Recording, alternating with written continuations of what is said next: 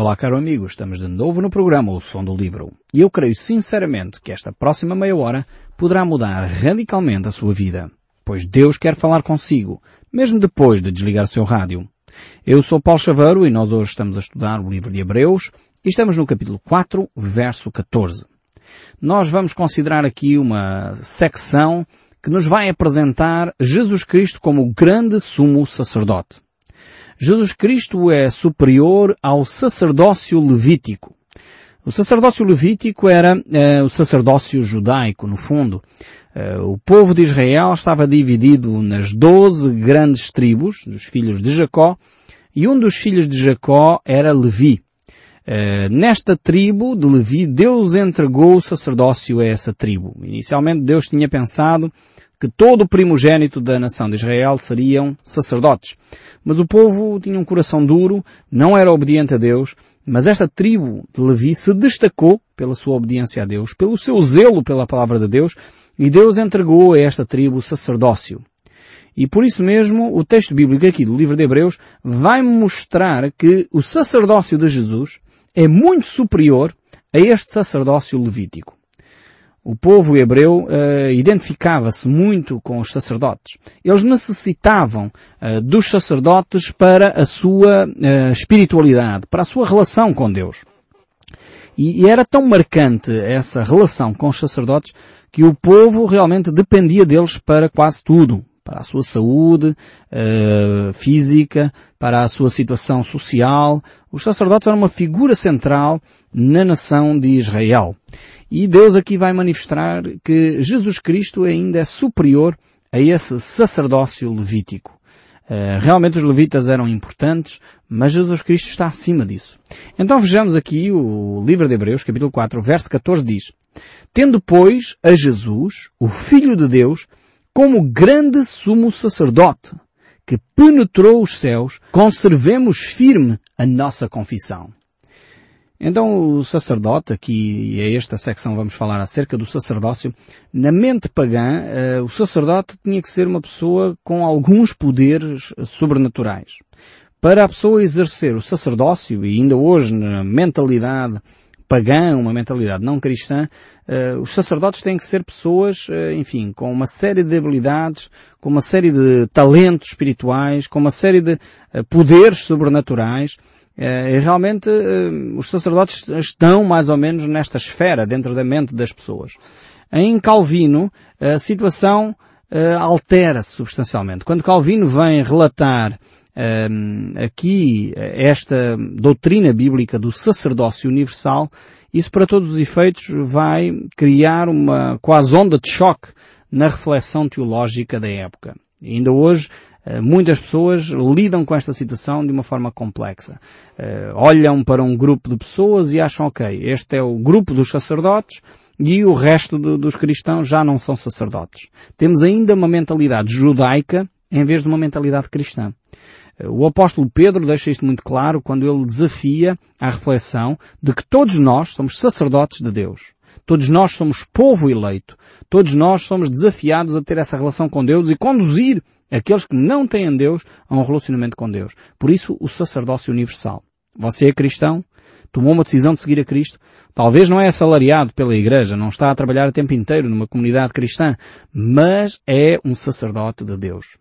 Esta mentalidade de, de, que diferencia o clero uh, dos leigos não é uma mentalidade cristã. Não é uma mentalidade bíblica correta. É uma mentalidade sim do Velho Testamento e não do Novo.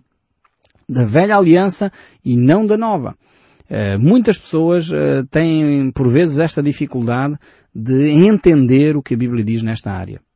Uh, de integrar a nova mentalidade na nova aliança, na aliança cristã e não na aliança judaica. Então, muitas vezes as pessoas até têm, às vezes, certamente já ouvimos o discurso de alguns líderes religiosos dizendo, ok, enquanto eu falo aqui uh, do, do, palanque, da, da plateia, aqui de, de, cima do altar, estou a falar em nome de Deus. Quando sai daqui, então posso fazer o que me apetece. Isto não, não é correto. A pessoa tem que ter uma, uma compostura, uma ética, tem que ter um caráter que é tão sério, tão santo uh, diante do altar como é fora do altar quando é na privacidade em casa. Nós temos que ter esta postura de ser sacerdotes em qualquer lado. Portanto, o sacerdócio não é uh, parte só de uma elite. Não, o sacerdócio é universal, é dado a todos aqueles que são cristãos. Eu sei que isto provavelmente choca com as suas convicções, que uh, durante muitos anos provavelmente ouviu dizer que há um grupo que são os sacerdotes e depois há um grupo que são os leigos. Eu quero dizer que nas Escrituras nós não temos essa referência. E nós temos que nos reger pelas Escrituras e não por aquilo que vem de líderes daqui ou dali. Nós temos que nos reger por aquilo que a Bíblia ensina. E Cristo claramente nos mostra que Ele é, de facto, este supremo sumo sacerdote. É Ele que está acima de qualquer outro sacerdote. Não há outro sacerdócio, eh, ainda que os homens sempre tentem ter para si eh, títulos. Os homens gostam muito de títulos.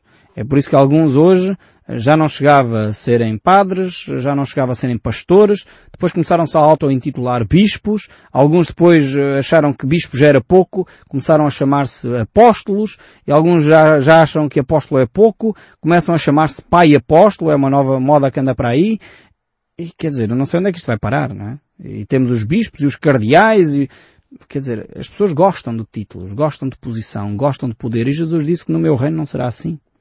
Aquele que for maior entre vocês é aquele que vos serve. Este é o líder espiritual. É o líder cristão, não é aquele que tem muito poder, tipo à semelhança de um sacerdote pagão, que é um, um com poderes muito sobrenaturais, e depois vem o Senhor dos Anéis e outros senhores que tais mostrar lá os, os sacerdotes daquelas, daquelas coisas cheios de poderes sobrenaturais e coisas assim. E nós temos essa ideia de um sacerdote assim. O sacerdote bíblico é um homem de caráter em primeiro lugar. Jesus Cristo mostra aqui que Ele completa na íntegra os três ministérios principais.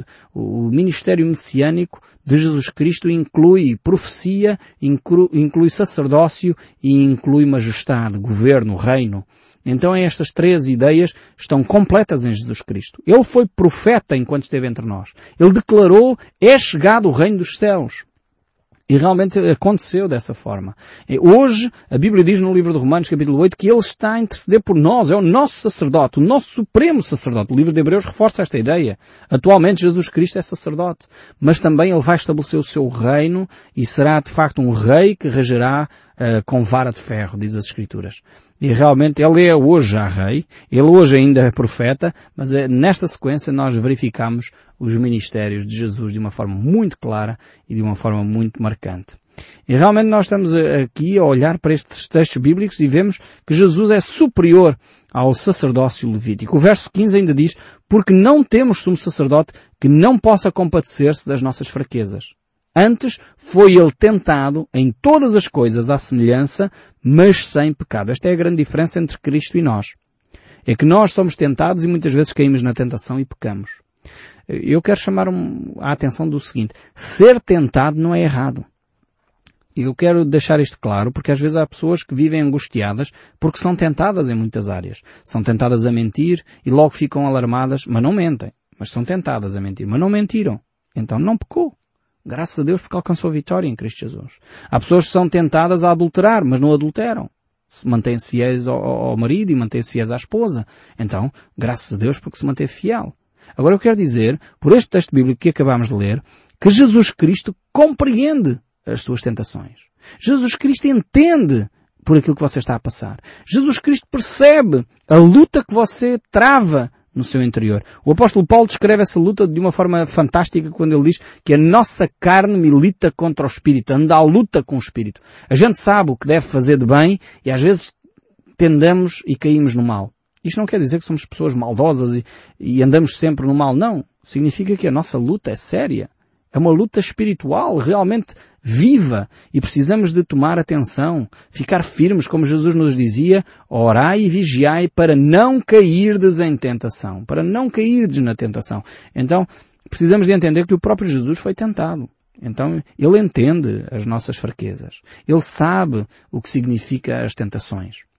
Mas ele tem uma grande diferença em relação a nós. É que ele não pecou. Nunca pecou. Não poderia pecar porque ele é Deus. Mas ao mesmo tempo ele fez-se carne, habitou entre nós para poder compreender as nossas limitações.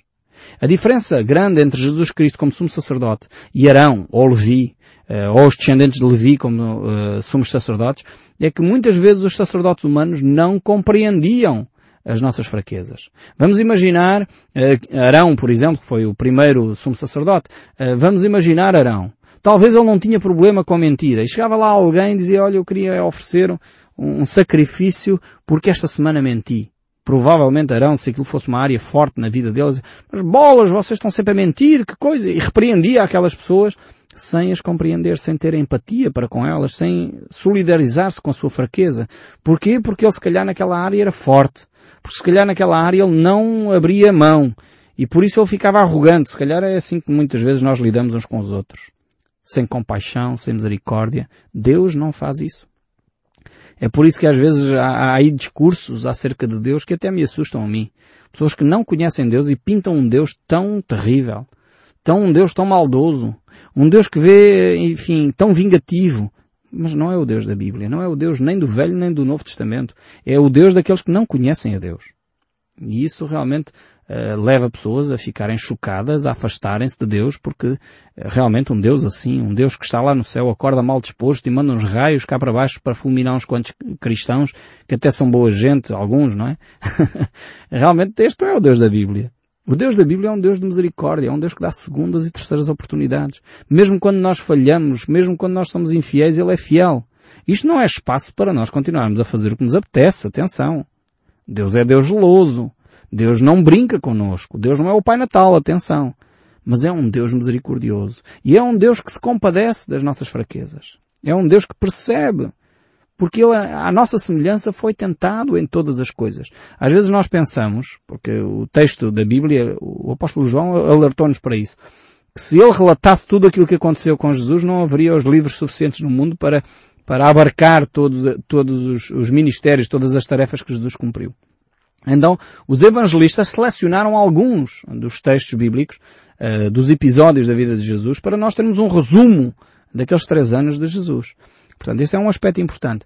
E, e, depois nós pensamos que a tentação de Jesus Cristo resumiu-se aos 40 dias no deserto. Não.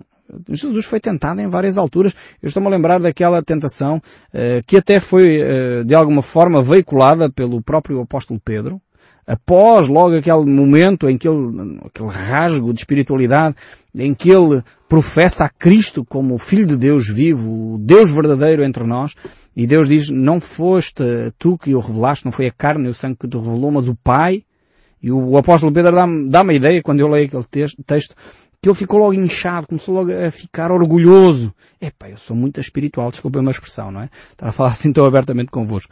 Mas Pedro deve ter pensado assim, é, eu sou tão espiritual que até sou capaz de ouvir a voz de Deus. E logo a seguir comete uma barbaridade daquelas. Jesus começa a declarar que necessário é ir à cruz. E eu estou a imaginar o cenário. A Bíblia não relata isto. Atenção, é só imaginação minha. A imaginar o cenário. Ainda que as palavras estão lá. O cenário é que não está. E eu imagino Pedro a dar assim um abraço a Jesus, a puxá-lo assim à parte e dizer, Senhor Jesus, eu que sou espiritual, eu que recebo revelação do Pai, eu vou-te explicar aqui as coisas. Não precisas de ir à cruz, nada disso. Estás assim com um ar muito pessimista, Jesus. Estás muito derrotista, pareces quase um português, não é? Uh, e, e, e Jesus vira-se para Pedro e diz, Pedro, arreda, porque aquilo que tu estás a dizer é de Satanás. Vejam bem como é que o mesmo apóstolo, minutos antes, professa uma declaração bombástica, uma, uma declaração que vem dos céus, diretamente do Pai. Logo a seguir está a ser uma tentação para Jesus Cristo. Mas Jesus não cai nessa tentação. Não se deixa levar pelas falinhas mansas do apóstolo Pedro. Isto está relatado nos Evangelhos. E, realmente Jesus foi tentado em muitas circunstâncias. Depois encontramos no jardim de Getsemane de novo a tentação. O filme A Paixão de Cristo está soberbo nesta área. Ele uh, mostra aquela imagem de Satanás ali no jardim a lutar com Cristo em termos espirituais. Realmente eu recomendo, vejam, vejam o filme A Paixão de Cristo porque ele está fantástico neste aspecto. E aqui temos um, um Senhor que se compadece que não foi só tentado eh, naqueles 40 dias no deserto, mas foi tentado constantemente. Foi tentado várias vezes. E por isso ele entende o que significa ser traído. Ele entende o que significa ser maltratado. Ele entende o que significa ser humilhado. Jesus percebe o que você está a passar. Por pessoas de confiança que o traíram, pessoas de confiança que disseram mal de si. Jesus sabe o que isso significa. E Ele pode se compadecer. Por isso levanta a sua voz em oração. Peça e clama a Deus por auxílio, porque Ele vem em seu auxílio. Não fique com isso guardado só no seu coração. Por isso o verso 16, este verso 16 é fantástico. Diz assim este verso 16 aqui do capítulo 4. Cheguemo-nos, portanto, confiadamente junto ao trono de graça, a fim de recebermos misericórdia e acharmos graça para socorro em ocasião oportuna. Eu vou ler de novo. Se você está a viver uma, uma situação de angústia, siga o conselho deste verso 16. Acheguemos-nos, portanto, confiadamente junto ao trono da graça. Aproximemos-nos de Deus com toda a confiança. Não há medo para chegar perto de Deus. A fim de recebermos misericórdia. A fim de recebermos graça. Para alcançarmos o socorro de Deus. Que vem na ocasião oportuna. Realmente, quando nós nos chegamos a Deus, chegamos com liberdade os sumos sacerdotes do Velho Testamento, da Velha Aliança, da Aliança Judaica, eles aproximavam-se de Deus cheios de medo. Sabem porquê? Porque eles não conheciam a Deus. Eles chegavam cheios de medo. O templo judaico era dividido em duas grandes secções. A chamada zona, o, portanto, o lugar santo que era uma zona onde os sacerdotes serviam a Deus, onde punham os pães da propiciação, acendiam um candelabro, estavam ali, era uma zona onde eles serviam a Deus, louvavam a Deus.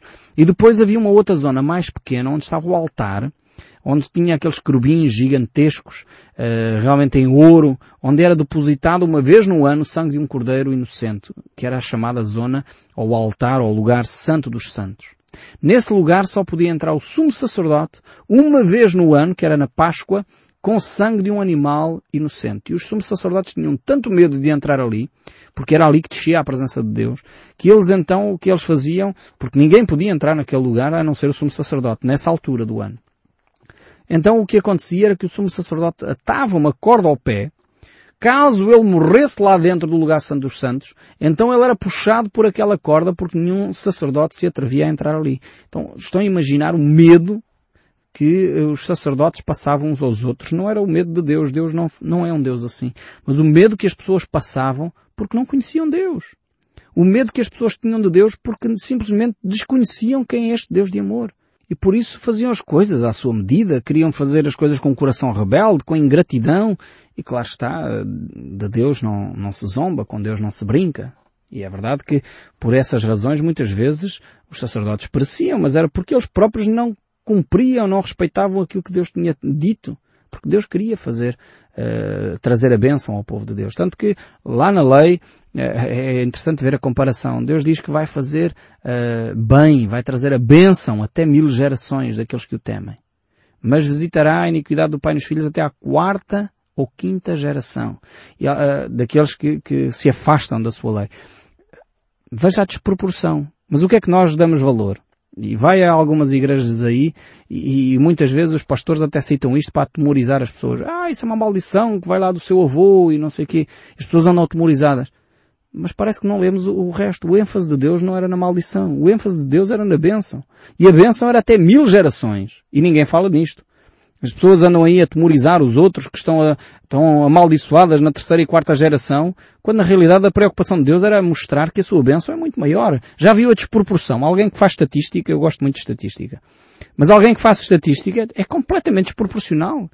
Deus vai fazer bênção até mil gerações, ou seja, se você for fiel hoje, até daqui a mil anos, Deus continuará a abençoar a sua família. Mas se você for infiel hoje, os seus quadrinetos é que pagarão. Percebe a diferença? Percebe a desproporcionalidade das coisas? Deus é um Deus que quer abençoar. E os somos sacerdotes não percebiam isto. É por isso que aqui o texto bíblico nos desafia a entrar com confiança neste lugar. Nós podemos entrar e a imagem que me dá é, é de um Deus que nos acolhe. A imagem que me dá a mim pessoalmente é, é de uma criança a correr para os braços de Deus sem receio algum entra naquele lugar santo dos santos, um lugar de paz, um lugar tranquilo, um lugar da presença de Deus, um lugar onde nós podemos desfrutar aquilo que é de bom da parte de Deus. Por isso é que o salmista, no Salmo 23, tem aquele salmo fantástico que diz o Senhor é meu pastor e nada me faltará. E deitar-me faz em verdes pastos e guia-me mansamente a águas tranquilas. E diz ainda, ainda que eu ande pelo vale da sombra da morte, eu não temerei mal algum, porque tu estás comigo. A tua vara e o teu cajado me consolam. Isto é conhecer o coração de Deus. Eu posso estar numa circunstância difícil, mas eu não ponho em causa o coração de Deus, o caráter de Deus, porque eu conheço que o Senhor é o meu pastor. Eu conheço este Deus que me deixa entrar com liberdade no seu trono de graça.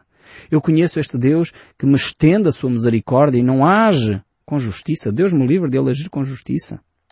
Ele age com misericórdia. Alguns, eu, eu já tenho dito isto aqui, às vezes fico quase com os pelos em pé quando ouço pessoas a dizer eu reivindico Deus, os meus direitos, e eu exijo. Eu fico, eu não percebo esta oração.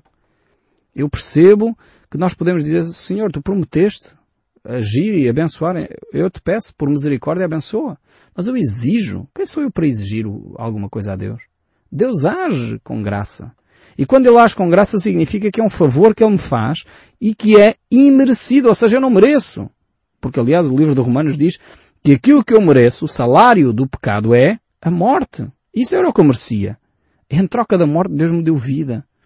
E quando eu me aproximo, aproximo com liberdade, mas não com liberdade de exigir. Deus não é meu servo. Deus é Senhor. Deus é Rei. E Deus me dá a possibilidade de eu me aproximar dele com confiança. De entrar nesse lugar santo dos santos e não temer a ira de Deus, não temer o julgamento de Deus, mas dizer, Senhor, eu me apresento aqui porque o sangue de Jesus Cristo me purificou de todo o pecado.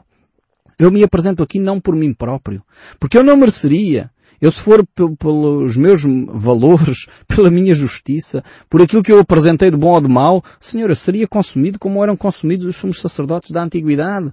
Mas por causa do sangue de Jesus Cristo que me lavou de todo o pecado, eu posso hoje entrar neste trono de graça e experimentar a tua bênção.